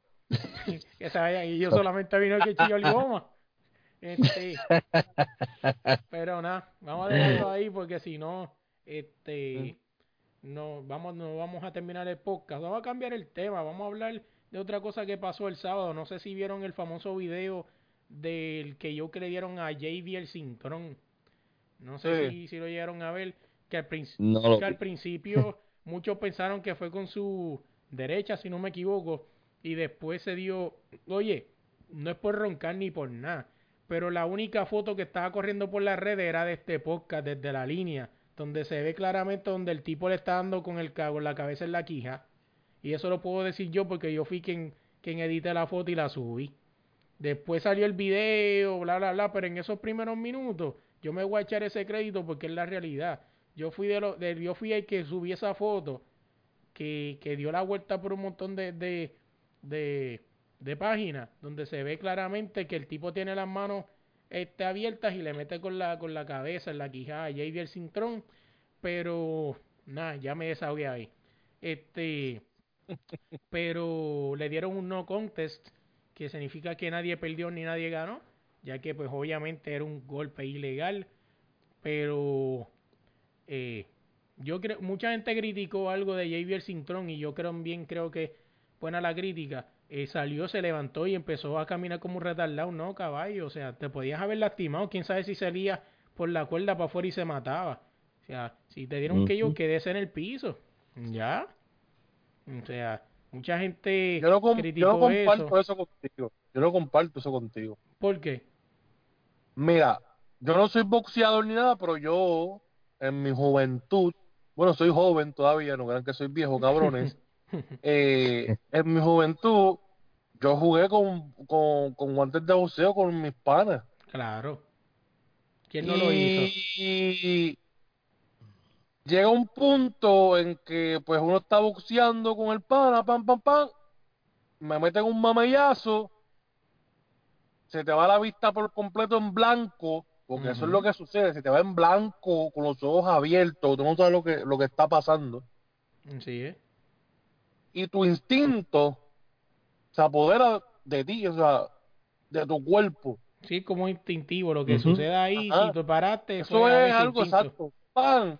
Se levantó porque eso fue lo que le dio en ese momento, ¿entiendes? O sea, no, no, de que pan se levantó para decírselo, mira, no, que, pero no podía, en ciencia no podía, o sea, su cuerpo no le respondía. porque eso es lo que sucede cuando tienen la mirada en blanco. Exacto, uno pierde. uno pierde... Para, para, para notificarle al árbitro que eso no fue un golpe. Sí, sí, o sea. O sea, el tipo fue un puerco. Sí, y oye. Porque yo sé, si yo te golpeo a ti, yo sé que te golpeé. Oye, y al final del día te viste bien mal, porque si tú fueras otro, tú sabes que es replay, tú sabes que eso va a cambiar. O sea, o sea es realista, ahora papi, le metí con la cabeza y te ves hasta él mejor. Pensó, lo más él pensó que eso no iba a suceder. Él pensó, mira, ah, mira lo que. O sea, sabiendo muy bien, no le metiste, o sea, no, no le diste un golpe limpio, mi hermano. Oye, y yo se lo dije, estaba, estaba comentando eso con, con varios panes en un chat que tenemos de, de deporte. Y, y se ve cuando el tipo tira a la derecha, obviamente, para como el camuflaje, como que para que se vea que, que le tiré, ¿no? Para que se vea como que fue a la derecha, pero sabemos que fue un no contest. Y en la misma, cambiando el tema, en la misma cartelera, el Sniper Pedraza se comió vivo como debería haber sucedido y como pasó, se comió vivo a, Johnny Lozada, no, no es Johnny Lozada, ¿verdad? Es Lozada, apellido Lozada, el boxeador. Eh, no me acuerdo el nombre ahora, pero fue con quien Verdejo este, sufrió hermano su menor revés. ¿Qué? El hermano menor de Johnny. Sí, sí, hermano menor de Johnny. Eh, recibió, pues no, Sniper se lo ganó como debería haber sucedido. Y pues fue, ese fue el mismo boxeador que le dio el primer revés a Félix Verdejo por vía de knockout. Eh, pues Sniper Pedraza hizo lo que tenía que hacer. Pero fíjate, en las redes estaba, yo sé que las redes no es el punto del mundo, pero leí un comentario que fue bien acertado. Y esa persona dice, eh, qué triste nos va en el deporte que estamos festejando, ganándole a gente a boxeadores de clase D. Y tiene razón. O sea, Puerto Rico festejó, muchos muchos fanáticos festejaron esa victoria como si se hubiese ganado el campeonato mundial, como si hubiese ganado a Lomachenko, como si hubiese ganado algo grande. Y sí, ganó un título ahí, que es el título que te hace como este contendor al mundial, ¿verdad? Que ese título que te regalan por ahí, como que gracias por participar. Pero realmente mm, mucha gente celebró esa victoria como si fuera algo grande. Oye, te ganaste un bacalao. Yo no estoy de acuerdo con eso. Yo no estoy de acuerdo con eso. ¿Tú crees, tú crees que, que, fue como que lo que todo el mundo lo vio? Oye, yo no lo puse en la red, yo no lo puse en mi en la página porque no compartí, eh, eh, no comparto ese pensamiento, pero muchos pusieron, Sniper Pedrazo sacó la cara por Verdejo. No. Sniper Pedraza hizo lo que tenía que haber hecho, ganarle al bacalao ese. Ya. Exacto. Pero dime, Claudi, ¿qué tú dices que no compartes la, la misma opinión? Yo no comparto con la misma opinión porque eso es un deporte donde tú clasificas a los boxeadores porque eh, un ejemplo, porque te da la gana, ¿entiendes? Siempre ya, porque te da la gana, no, que eso es un bacalao. O sea, tú no sabes si ese boxeador se enfrenta a Félix Verdejo después de 10 años y vuelve y se lo gana. Porque a lo mejor ese boxeador es el que le va a ganar a Félix Verdejo. Eso es lo mismo que le pasó a Miguel Coto. Miguel Coto fue peleado con, con Trau y todo el mundo hablaba que, ah, un bacalao, que Coto se lo va a comer, y yo no sé ah, qué. Sí, yo recuerdo. Y vino Trau, ¡pac! Le y se lo llevó para la escuelita. Oye, estamos hablando de Trau. Después de ir más fácil con Mohamed, con Salamalí, creo que se llamaba el tipo ese. No, pero ya eso no estaba lo, nadie. No, pero ya, ya, no, pero ya Coto estaba viejo, ya Coto estaba de salir, esa es su última pelea. Coño, pero ese Yo no estoy hablando ya de, de Trau que, que, que, él estaba peleando todavía, que le quedaban varios años de pelea. Uh -huh. Y todo el mundo hablaba de Trau, que ah, una basura, que va a perder, que, que Coto lo va a ganar. Coto perdió. Lo o mandó sea, para la escuelita. Sí. Eso fue para los tiempos que aclarando, eso fue para el tiempo que Miguel Cotto no estaba con, con Freddy Roach. Ajá. Que tenía una esquina ahí al garete. Oye, eso, eso, eso da a demostrar que... Lo que te quiero decir es que, lo que te quiero decir con, con el comentario de, de la red, o sea, del que tuviste, uh -huh. es que está equivocado porque a lo mejor, eh, a lo mejor eso es como Superman, o sea, que tiene su Nemesis, ¿entiendes? Claro. Su Nemesis es Les Luthor, siempre va a ser Les Luthor. No va a haber otro que le dé batalla más que Les Luthor. Es lo mismo en el boxeo. A lo mejor Manny Pacquiao viene, viene se enfrenta, ahora se va a enfrentar a Torman. Viene a pelear con él Sí. y le gana. Pacquiao a él. Y a lo mejor vuelve a pelear en cinco años y vuelve y se lo gana. O sea, estamos hablando que tu talón de Aquiles, pues, Él, él y se es lo descubrió. el boxeo. Punto. Oye, y yo no sé si esto, no sé si aplica esto aquí, pero podría, ahí en ese, en ese ejemplo podría caer Francisco, Francisco Vargas con, con Lomachenko, o tú crees que eso fue pura suerte? Por eso es que tú estás hablando de Nemesis, ¿no? Que lo Pero conoce sin experiencia. Lomachenko, Lomachenko no ha perdido. Sí, cabrón, perdió No. con el, con, con el mexicano. No. ¿Y quién fue el que perdió con el mexicano? Lomachenko no ha perdido, Lomachenko está invicto. Lomachenko fue el que le ganó a Pedraza los otros días. El que le ganó a Lomachenko fue Orlando Salido. Pues, exactamente. Orlando Diablo. Salido. Mala mía, me fui en un viaje, pero Orlando Salido, entonces, ¿tú crees que Orlando Salido? No, no. Eso fue pura suerte. Lo que pasó fue con Orlando Salido y Lomachenko fue con Orlando Salido, tenía el título, se lo quitaron porque pesó mucho más en el pesaje que lo, que tenía que pesar y subió a la pelea mucho más pesado que, que, que Lomachenko, o sea, un, un peso exageradamente, lo puedes buscar y vas a ver y vas a ver la diferencia del peso que era la pelea y el peso que él subió la noche de la pelea. No sé, tú qué dices que la pelea fue el factor y por eso, pero eso no volvería a pasar otra vez. Oye, eh, Orlando Salido sabía que si él no iba con ese pesaje, no se lo ganaba. Se lo iba a ganar porque el mismo Lomachenko volvió, o sea, perdió y cuando él cuando él perdió, él pidió a Orlando Salido y Orlando Salido dijo que no, que él estaba retirado. Él sabía. Él no sabe, no sabe nada. Esa se lo iban a ganar. Oye, pero era, eh, faltó el peso nada más. Oye, este saludo. todavía. Saludo, saludo a Francisco Valga. No sé quién es Francisco Valga, pero saludito. Este, pensé que era Francisco Valga. Si me está escuchando, un saludo al pana. Te puse ganando la Lomachenko. O sea, saludito donde quiera que esté. Tiene que estar orgulloso, caballo. Tiene que estar, orgulloso, sí, sí. Oye, cambiando el tema. Decía Valga. Sí, Valga, o sea, salido, salido, salido. Saludo a Francisco Valga donde quiera que esté. Oye, sí, sí, te, te, queremos, te queremos. Oye, no sé si vieron esta noticia un poquito viejita, pero no sé si vieron que JJ Hickson, el famoso jugador con grillete del BCN, terminó yéndose el BCN. Al final, este, creo que lo mandaron a llamar de Estados Unidos porque creo que violó el, el, el antidoping o el autodopaje o el dopaje, ¿no? La prueba de dopaje. marihuana y perico cuando estuvo en Puerto Rico por marihuana y perico, o sea, que estaba en la perla allí metiéndole duro. estaba en la perla. Exacto. o sea, que al final de cuentas, no solamente, este, ¿cómo se puede decir? No solamente hizo historia en Puerto Rico, ya que fue el primer jugador con grillete, y también fue votado por prueba de dopaje por, por perico y marihuana, o sea, qué grande eres, JJ Hickson. Pero nada. Erudito del baloncesto. Oye, eh, cambiando el tema, oye, siguen los abusos con la, con la con los niños menores de edad. No sé si, si vieron, ¿verdad? Que ya le enjuiciaron o le encontraron causa al tecladista de Atención, Atención. El muchachito tiene unos par de cargos federales y tiene unos par de cargos también estatales. O sea que el chamaquito al señor no le va a ir bien. Eh, ya, lo, ya lo llevaron para la federal, ya se lo llevaron. Sí, sí, pero va a cumplir federal y me imagino que cuando termine federal le espera al estatal todavía. No, la primera, no, la federal le espera al estatal. según yo tengo entendido, ellos esperan que termine primero el estatal para entonces ellos llevárselo para federal.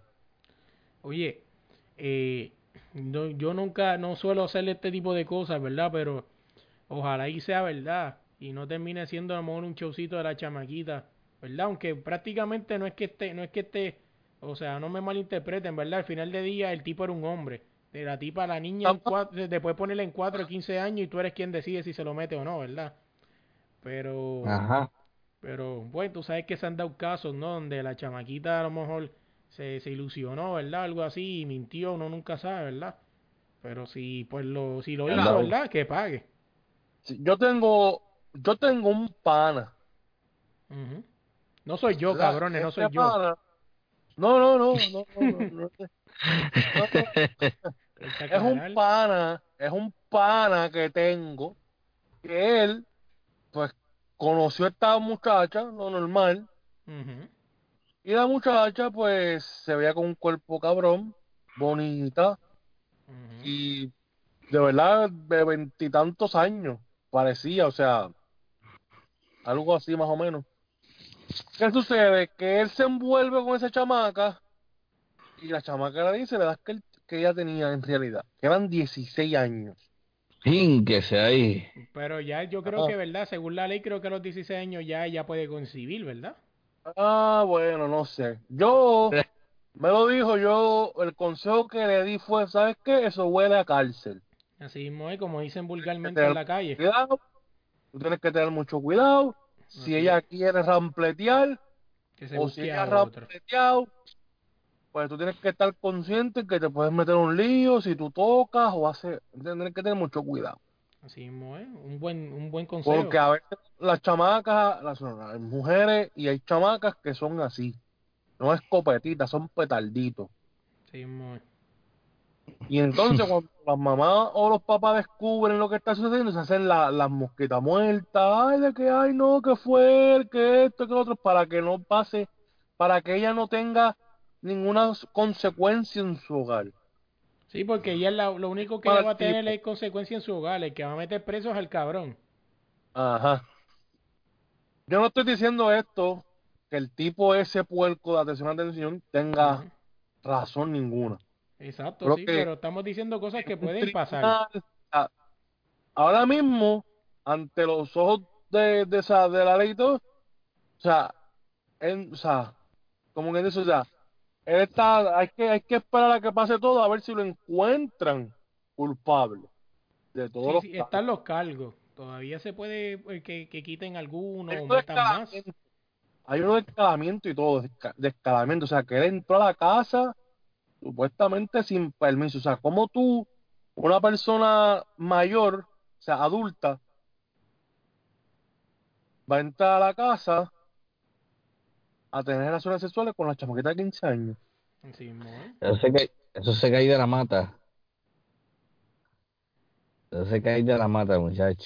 Sí, porque, o sea, ¿cómo yo me voy a meter, siendo yo, me voy a meter en una casa donde hay una chamaquita de 15 años, voy a entrar, a, o sea, escalamiento, o sea, supuestamente voy a tener relaciones con ella y me voy a ir como, o sea, no, o sea, si yo entré ahí fue porque me dejaron entrar. Exactamente. este, O si no, la clásica, mira, vamos encontrando por ahí, paquete, y te la llevaste para, te, te la llevaste o se la llevó para, algún lugar y pasó lo que pasó, ¿me entiendes? ah, Pero, pero que, pero que se meta a escalar una residencia, con lo cual no me hace sentido, coño. Por eso te digo que hay cosas que, que todavía no tienen como sentido, ¿verdad? Vuelvo y te repito, el que nos está escuchando, dama, caballero, que no está escuchando, no estamos defendiendo a esta persona si lo, lo- si lo hizo que lo pague. Estamos hablando de casos que se han dado donde, donde es un puerco. eh, o sea, ¿cómo tú vas a estar con una chamaquita de 15 años, tú teniendo Sí? Y que, que la chamaca estaba grande o algo así. No sé, de verdad, nunca enseño, obviamente, eh, legalmente eh, deberíamos no tirarnos esos comentarios, ¿verdad? Porque, pero, pero Cuando- nunca, de- nunca de- enseñaron nada, o sea, no se sabe ni la, no sé, obviamente, oye, escucha, escucha, escucha, este, nunca se supo la foto, o sea, nunca se sabía el nombre, eh, porque obviamente Mira, es una Eh, menor, no, no, eh, ¿Qué te puedo decir después del comentario? ese comentario es fuerte, Se Chelo. fue. Eh, Con calma, con, con, ca- con calma, con calma.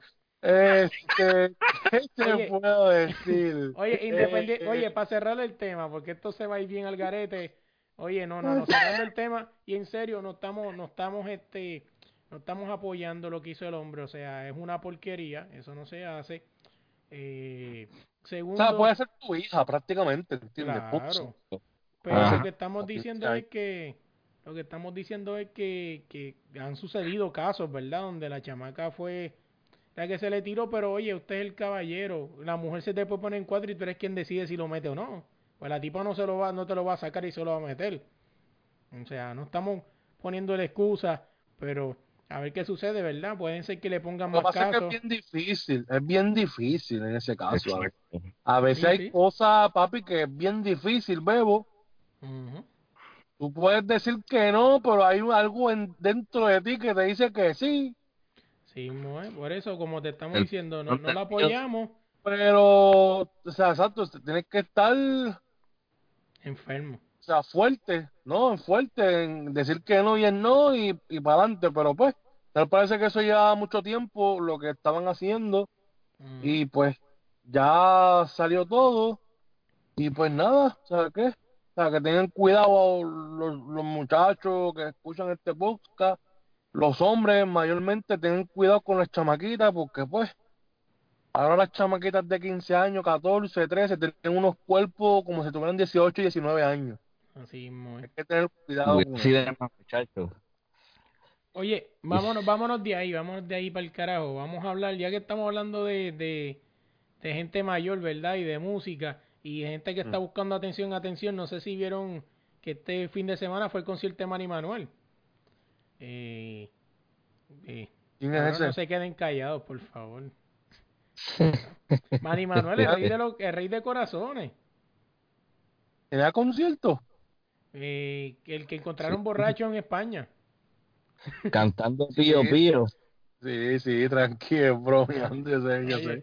oye, jodiendo, es para la corriente. Cantando Oye, pío pío. Este tuvo el concierto este fin de semana, eh, fue sold out. Vuelvo y les repito, como les dijimos hace unos pocos atrás, no piensen que porque sold out es que abrió todo el coliseo y lo llenó. Vuelvo y les repito, lo que él abrió, lo llenó es sold out.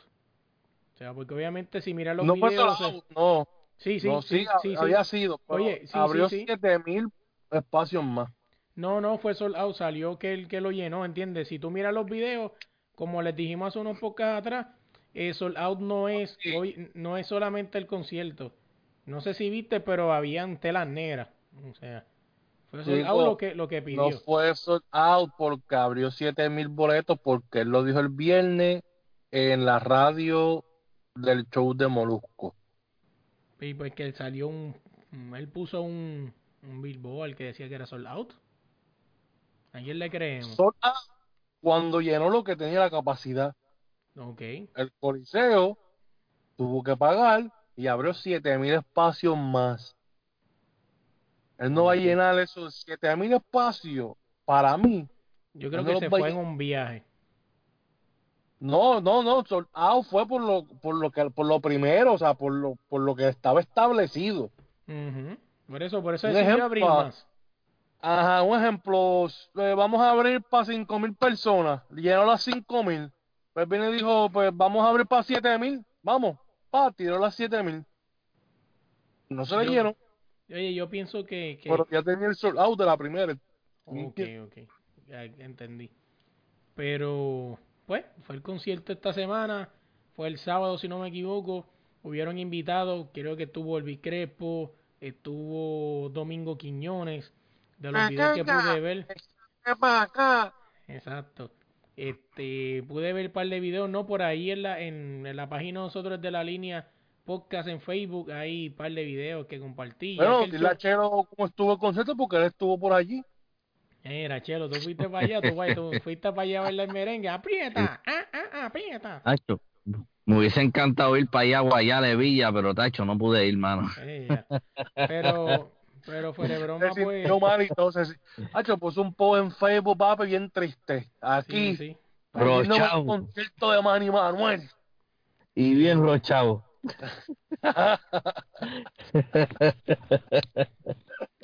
Pero, pues, ahí, ahí veremos cómo le va, ¿verdad? No, la charlatanería de la, de la gente. Ir a apoyarlo, o sea, a un tipo que. O sea, que prácticamente tiene un problema. Así es. Fueron a, a- o sea, fueron a aplaudirle la- la- las gracias que él hace. ¡Eh, vamos a aplaudirte! Así es. Hermano, tú tienes un problema. Punto. ¿Verdad? Y se arregló de todo eso para venir aquí a abrir un choliseo. Porque eso fue lo que hizo.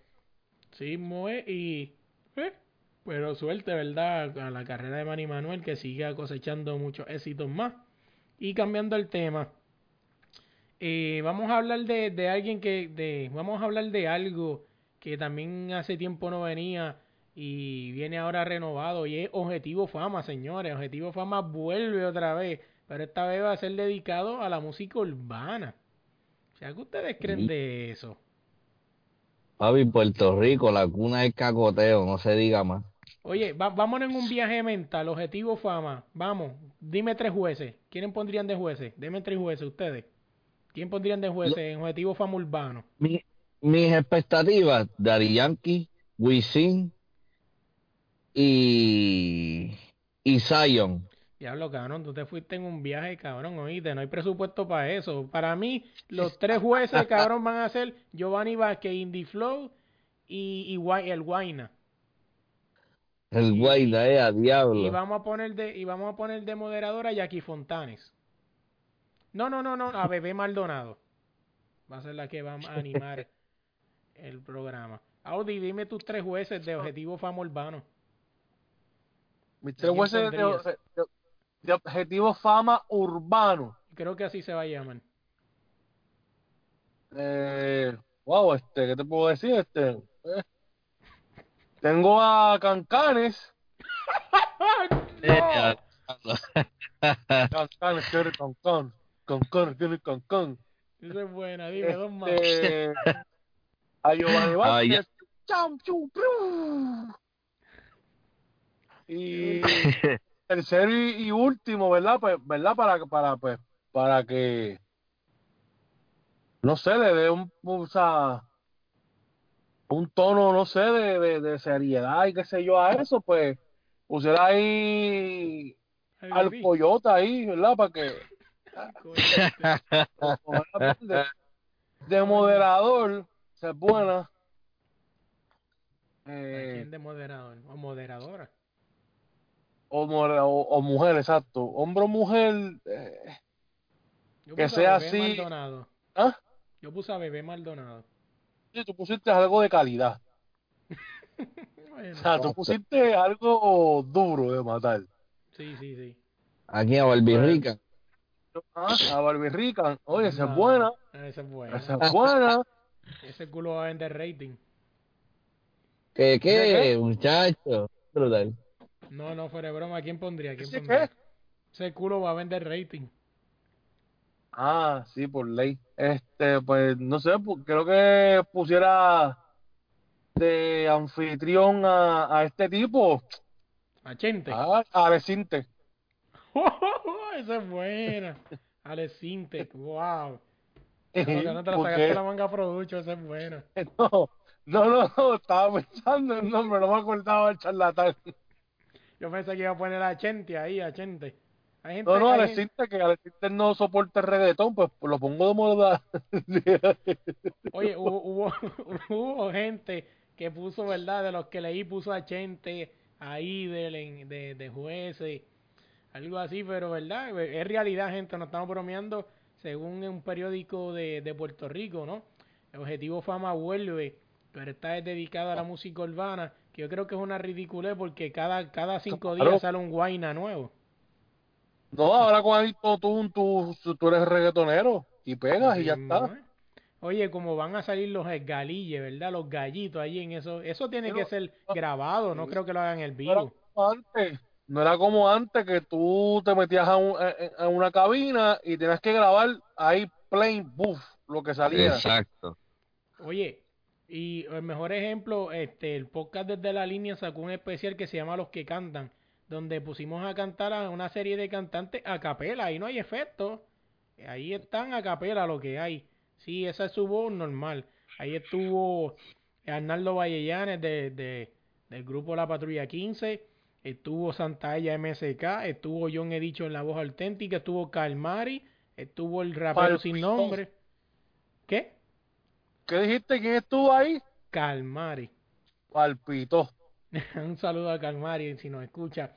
Estuvo el reportero, estuvo el rapero sin nombre y estuvo representando desde la línea podcast eh, DM con su éxito para la escuela en motora. Eh, si quieren escucharlo, ¿verdad? Pueden ir a escucharlo. Se llama el podcast Los que cantan. Eh, ¿Por qué te ríes, básicamente, chero. Es un Sí, no clásico, te rías, papi. No un te clásico. rías, no te rías. Papi, eso es un himno, ¡oh! Oye, voy a subir, voy a subir pronto la- el video que tengo en YouTube. Lo voy a subir para la página desde la línea en YouTube para que vean lo que y escuchen lo que era para la escuela en motores y DM. Oye, eh, pero pasen por allí y esa fue la idea, ¿no? Fuera de broma, esa era la idea del podcast Los que Cantan. Eh, tratar de traer lo que eran los verdaderos cantantes sin tener que usar mil efectos eh, para, para cantar, ¿verdad? Valga la redundancia. Oye, y les dejo saber que muchos de los que entrevisté que eran cantantes me dijeron que no. Ahí están los que se atrevieron de babilloso y me dijeron, dale, mete mano, vamos a grabar.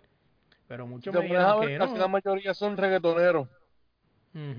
Música, música urbana. Así es. Oye, Arnaldo Vallellano se tiró, se tiró su clásico él o yo. En sin efecto y sin nada. No sé si ustedes no lo han escuchado, pero escúchense en eso. Eso es algo impresionante. Ese hombre cantando a capela. Oye, pero vámonos de ahí. Objetivo Fama, buena suerte ahí. Yo pienso que si tenían que volver, tenían que volver normal. Eso de venir con música urbana, por Dios, y todos los días sale un guayna nuevo. O mm. sea, por favor. Eh, pero nada, oye, vamos, vámonos para ir cerrando más o menos ya.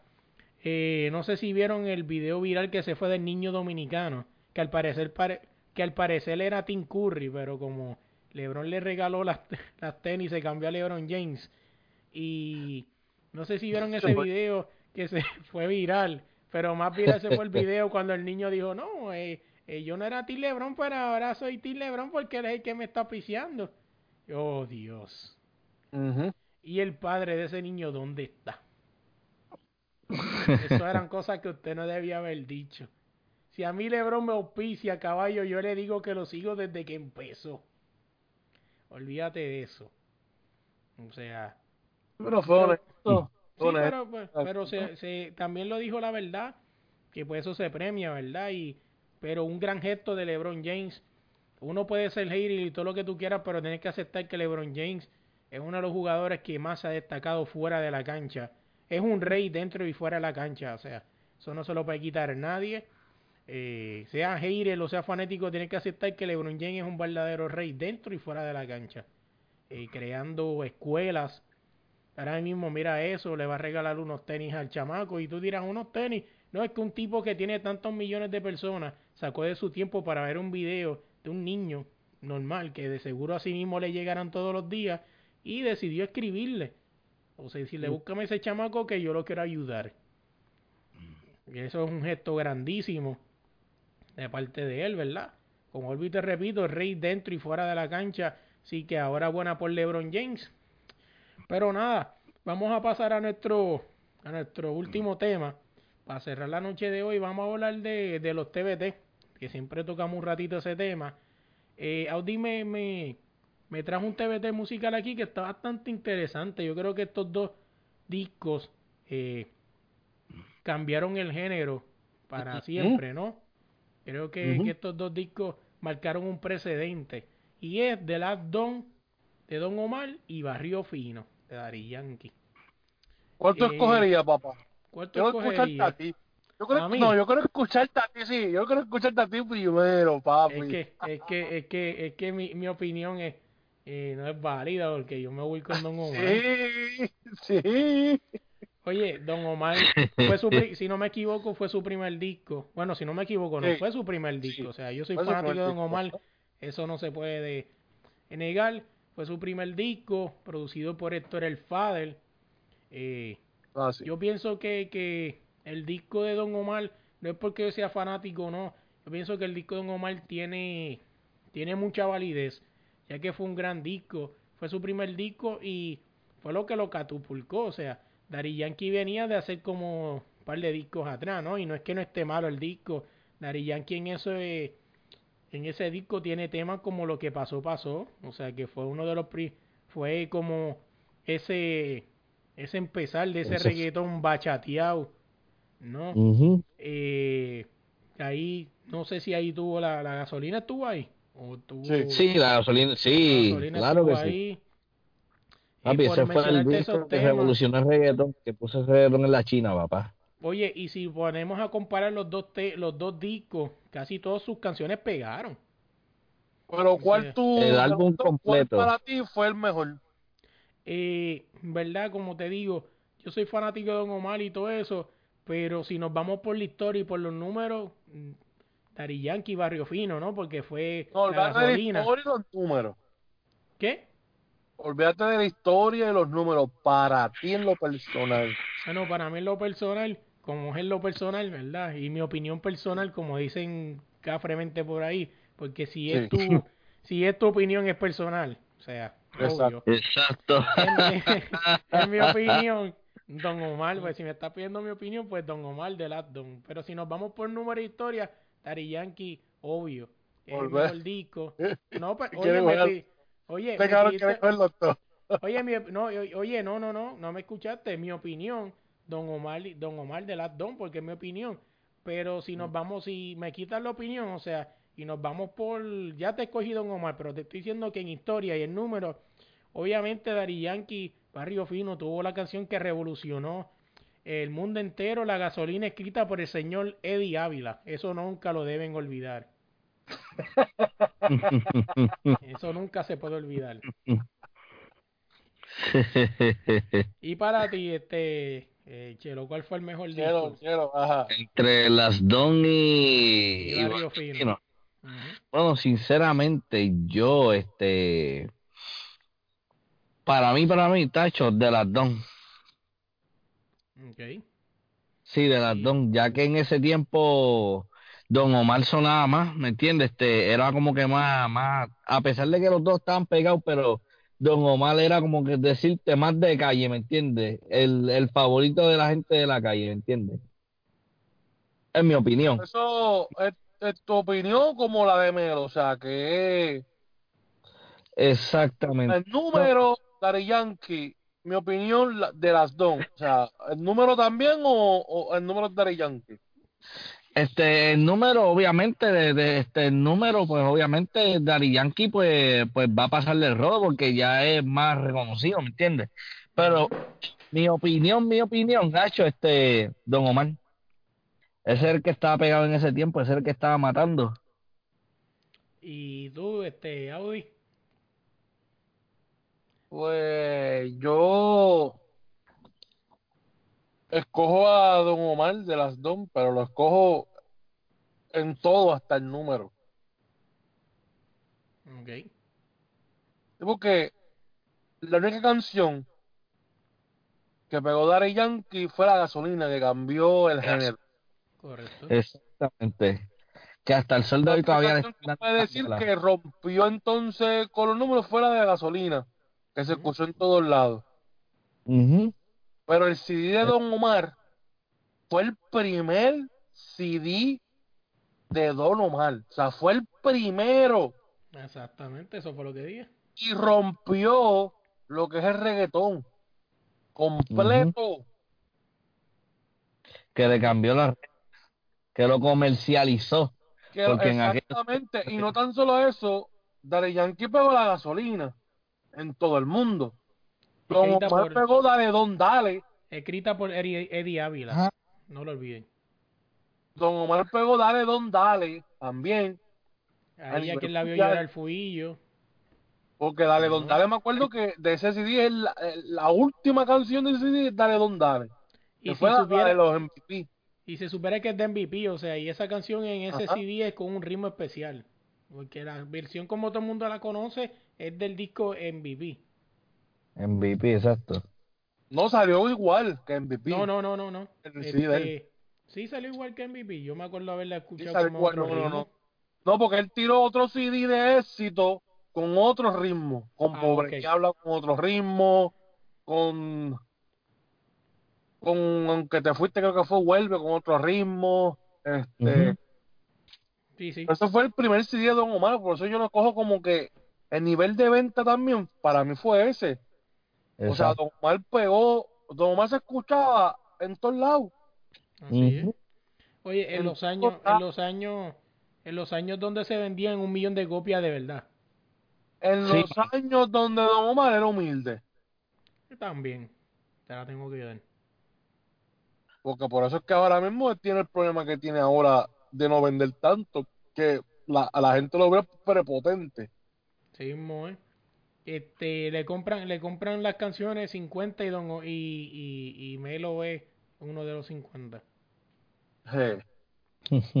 Pero no, el hecho de, de Don Omar. Yo me acuerdo que ese fue el primer CD de reggaetón que yo me compré fue ese. Para, ma- para hablarle más claro a ustedes. Fue ese mismo. Diablo. El Sí. primero que yo compré. Porque los demás, o sea, no compraba ninguno. Pero salió ese CD y fui, pa, lo compré. Sí, fue, Y fueron verdad, como... de verdad, de verdad, de verdad, no me arrepiento. Fue, la, mejor- fue una inversión de las buenas. Que uno dice, esto valió la pena. No, y como te dije, o sea, fue el, fueron los dos discos que cambiaron el reggaetón. Claro. O sea, fue, fue un antes y un después, después de esos discos, es la realidad. Pero bueno. Llorando a la mujer vuelve. Oye, pero nada, vamos a dejarlo ahí, está ahí esta semana. Eh, dígame sus redes. ¿Cómo lo buscamos? Me buscas aquí por Axel Navarro a través de Facebook o si no por Instagram a través de Fantastic Chelo 88. Ya, dímelo, Chelo. Eh, eh, dímelo, este, Audi. ¿Cuál es el tuyo? Dímelo, Audi. El mío me buscan eh, en todas las redes sociales como Audi Resto. Audi Resto. Y nada, ahí a la orden para lo que sea. Exacto, y a nosotros nos buscas en Facebook, Instagram, en Twitter, como desde la línea PR. Oye, esta semana, el jueves, sale el podcast número 20. Eh, un que les puedo dar tiene que ver con lucha libre. Eh, lo que vamos a hablar. Sí que pendientes, ¿no? La semana La pasada. roca, fue- no es la roca. No, no es la roca. No. Eh, la semana pasada fue con Lisa M. No, si no lo han escuchado, vayan y búsquenlo. Fue un episodio de verdad buenísimo, de verdad que sí. Y, y nada, este, bien humilde ella, de verdad. Todas las preguntas que le hice me las contestó. Y la clase porque está enferma y te, y te, y te, y te hizo la entrevista. Eso. Así mismo es, o sea, se le agradece, ¿verdad? Eh, y nada, oye, les dejo claro que el podcast 21, sí, este, discúlpenme, el podcast de jueves 21, este es el 20, el que va a salir con este, con este episodio. Así que el 21 estén pendientes. Si no escucharon el 19, búsquenlo en Europa 1 con Lisa M. Y nada, gente, lo dejamos hasta aquí. Eh, gracias de verdad por todo. Oye, gracias a las personas que nos siguen escuchando. Los números de los downloads siguen subiendo. Gracias, de verdad, se lo agradecemos los tres. En Facebook los likes siguen llegando. Oye, le dejamos saber que vuelve otro podcast especial. El, cuando lleguemos a los 200 likes en Facebook, ya vamos por casi 160. Así que anímense, búsquennos. Eh, denle like para que estén al día con lo que es la música, deporte. ¿Cómo? Que compartan la página también. Así mismo es. Los que están ya, compártanla, que los, cuando lleguemos a los 200 likes viene un podcast eh, especial. Lo único que les puedo decir de ese podcast por ahora es que van a ver, van a escuchar eh, muchas voces conocidas en ese podcast y los vamos a poner a hacer cosas que no los ves a diario haciendo. Así que tienen que estar pendientes de ese podcast especial a los 200 likes. Así que apóyennos y vamos para los 200 likes para que escuchen la loquera que viene. Pero nada, gente, se me cuidan. Seguimos. Chequeado.